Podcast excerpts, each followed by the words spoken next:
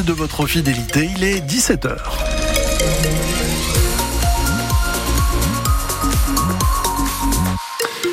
À 17h, l'information avec Fanny Borel. Bonsoir Fanny. Bonsoir. Il était l'adversaire numéro un du président russe Vladimir Poutine. L'opposant Alexei Navalny est mort aujourd'hui dans la prison de l'Arctique où il purgeait une peine de 19 ans de prison. Les services pénitentiaires russes affirment qu'il est décédé après un malaise soudain, sans plus de précision. Il avait 47 ans, un décès auquel réagissent de nombreux responsables politiques en Occident qui dénoncent la responsabilité du pouvoir russe à l'image d'Emmanuel Macron qui fait part de sa colère et de son indignation et qui accuse cet après-midi la Russie de condamner à mort les esprits libres. On y reviendra plus en détail dans le journal de 18h. Gérard Depardieu, déjà poursuivi pour viol, est visé par une nouvelle enquête après une plainte pour agression sexuelle. Une plainte d'une femme assistante sur un tournage en mars 2014. Elle était âgée à l'époque de 24 ans. Une nouvelle fois, Gérard Depardieu conteste ces accusations et explique son avocat la grève des contrôleurs de la SNCF, seulement un TGV sur trois circule en Bretagne aujourd'hui et demain. C'est un sur deux au niveau national. La SNCF a donné la priorité ce week-end aux liaisons vers les Alpes pour les premiers chassés croisés des vacanciers des zones A et C. En revanche, les Ouigo et les TER fonctionneront normalement dans la région euh, d'ici lundi matin. Les prévisions de trafic des TGV en Bretagne pour dimanche viennent de tomber et ça s'améliorera un peu.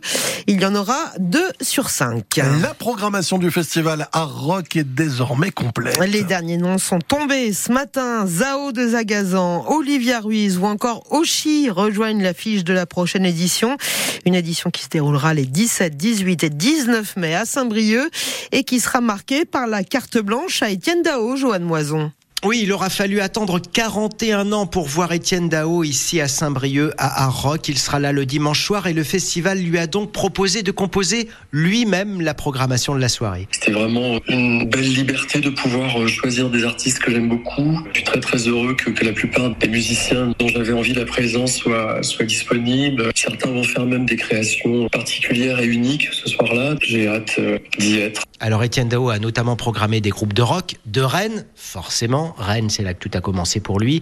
Il a aussi invité Lou Doyon, la fille de Jane Birkin. C'est un proche de la famille et c'est lui qui avait réalisé son premier album il y a un peu plus de dix ans. Dao, le fan de photos, a également souhaité la présence d'une expo de portraits d'artistes rock internationaux. Bref, une belle carte blanche composée avec la programmatrice du festival Art Rock, Alice Boinet. Un moment au bureau, on en rigolait. euh, Je l'avais au téléphone à peu près tous les jours. Etienne Dao est quelqu'un de très perfectionniste et quand il a une idée en tête, c'est très difficile de lui dire non ou de le faire changer d'avis.